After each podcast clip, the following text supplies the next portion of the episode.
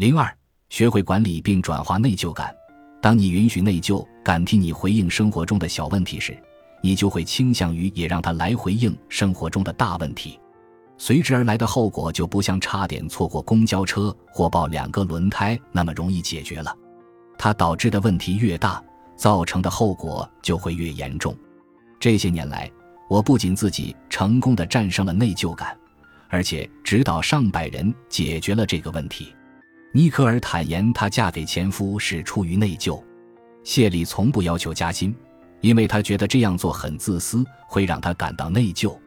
金觉得自己有义务继续在表妹的非营利机构做志愿者，因为十多年前自己最艰难的时候，他曾施以援手。梅干承认，内疚感几乎日日提醒着他他的存在，即使他根本就没有有意识的去想这件事。他为不能坚持健康饮食而自责，为没有做更多的运动而自责，为丈夫随她四处奔波，把家人抛在身后而自责。尽管这是她丈夫自己的选择，当放不下内疚感时，我们可能会牺牲什么？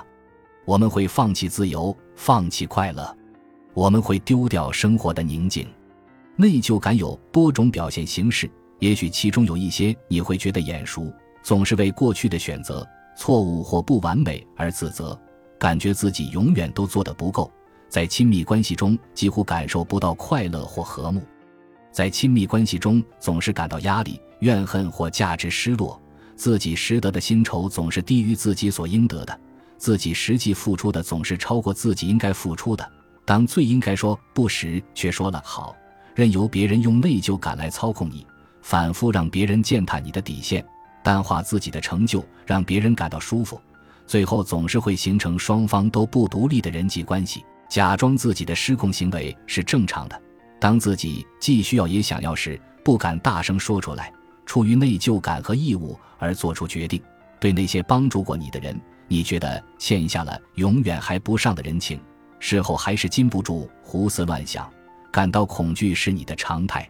当你放任自己被内疚感掌控时，你就会对自己不满意，会过度折腾自己，会不断被他操控和利用，会因为没有达成期望而自责不已。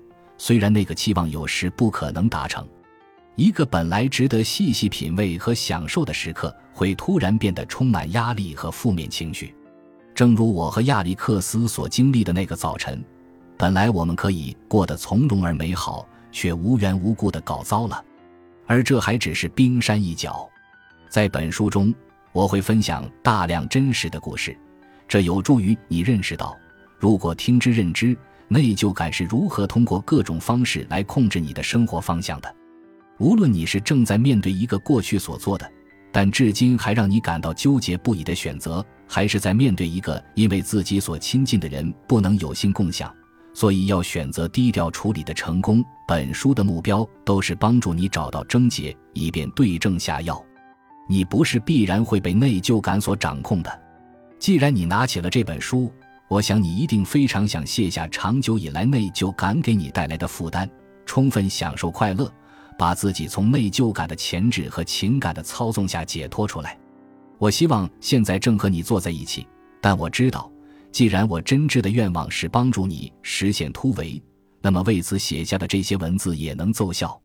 我对你的期望和对自我的期望一样，停止为你并没有做错的事情感到内疚。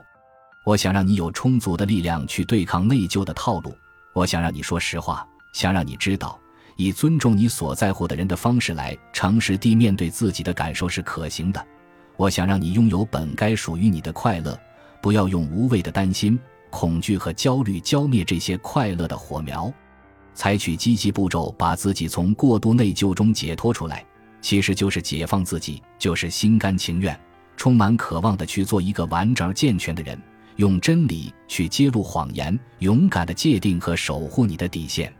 如果你愿意努力克服恐惧，并且相信会有更好的生活之道，那么你一定会成功。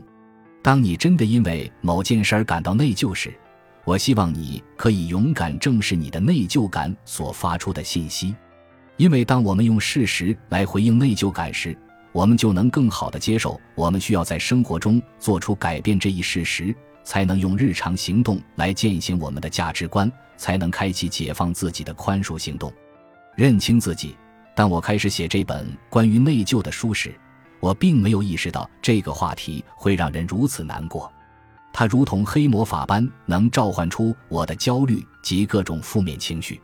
我是一名生活教练，有实用积极心理学的背景，最钟情的研究工作是围绕积极情绪而不是消极情绪进行的。当我开始深入研究这个专题后，我意识到自己并没有真正做好准备。我总在自问。你的目的是什么？从你的角度出发，你能为读者提供哪些独特的、能够赋能的见解？教练和积极心理学能够提供哪些特殊的东西来帮助读者摆脱内疚感？能为这些问题提供答案，让我感到激动。帮你获得快乐和自由的热望充溢着我的内心。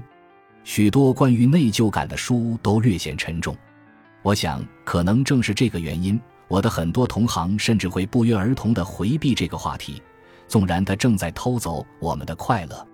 因此，我有意用一种轻松的方式来帮助你克服内疚感。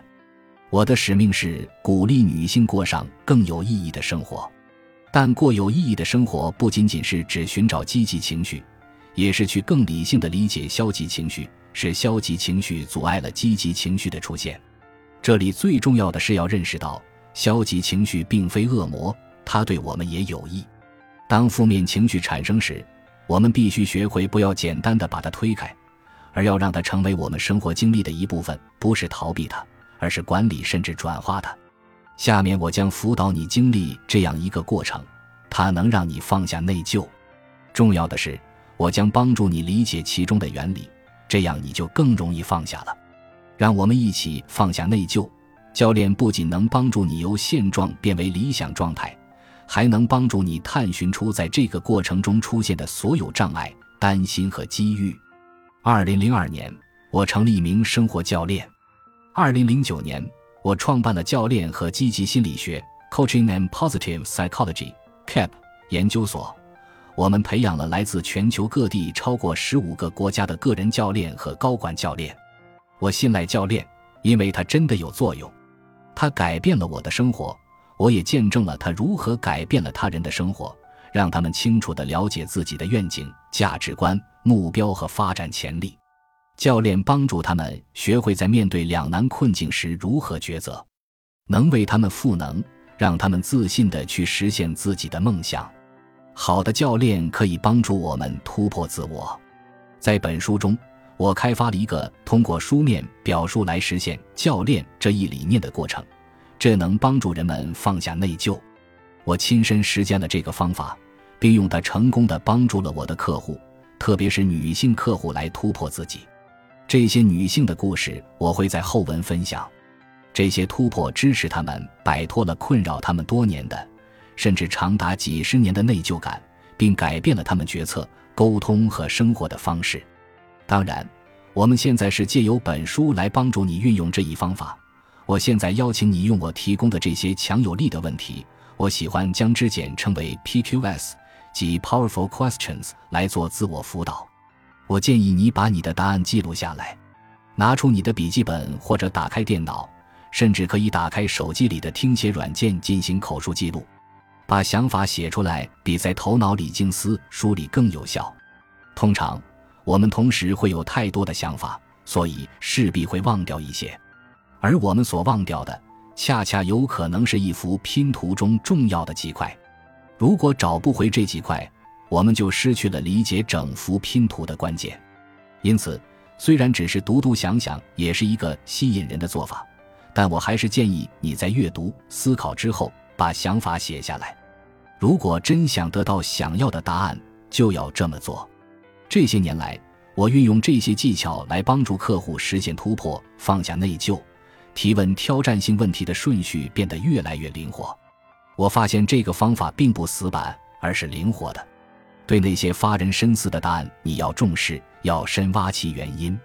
从这些地方，你会不时的大声感叹，并获得对问题的深刻洞见。你如果正准备摆脱内疚感，想做出能让你的生活和人际关系焕然一新的改变，那你算找对书了。我很高兴能成为你的教练。我对你只有一个要求，就是诚实回答我提出的问题。这能转换你思考问题的角度，帮你理清思路，让你变得勇敢，并为你提供良好的行动指导。在指导别人体验过这个方法之后，我一次又一次得到了几乎一字不差的反馈。我觉得像是压在身上的重担被拿走了，我感觉好轻松。内疚感是沉重的，它会压得你无法呼吸。但事情本不应该是这样的，是时候放手了。让我成为你的教练，让我们开始吧。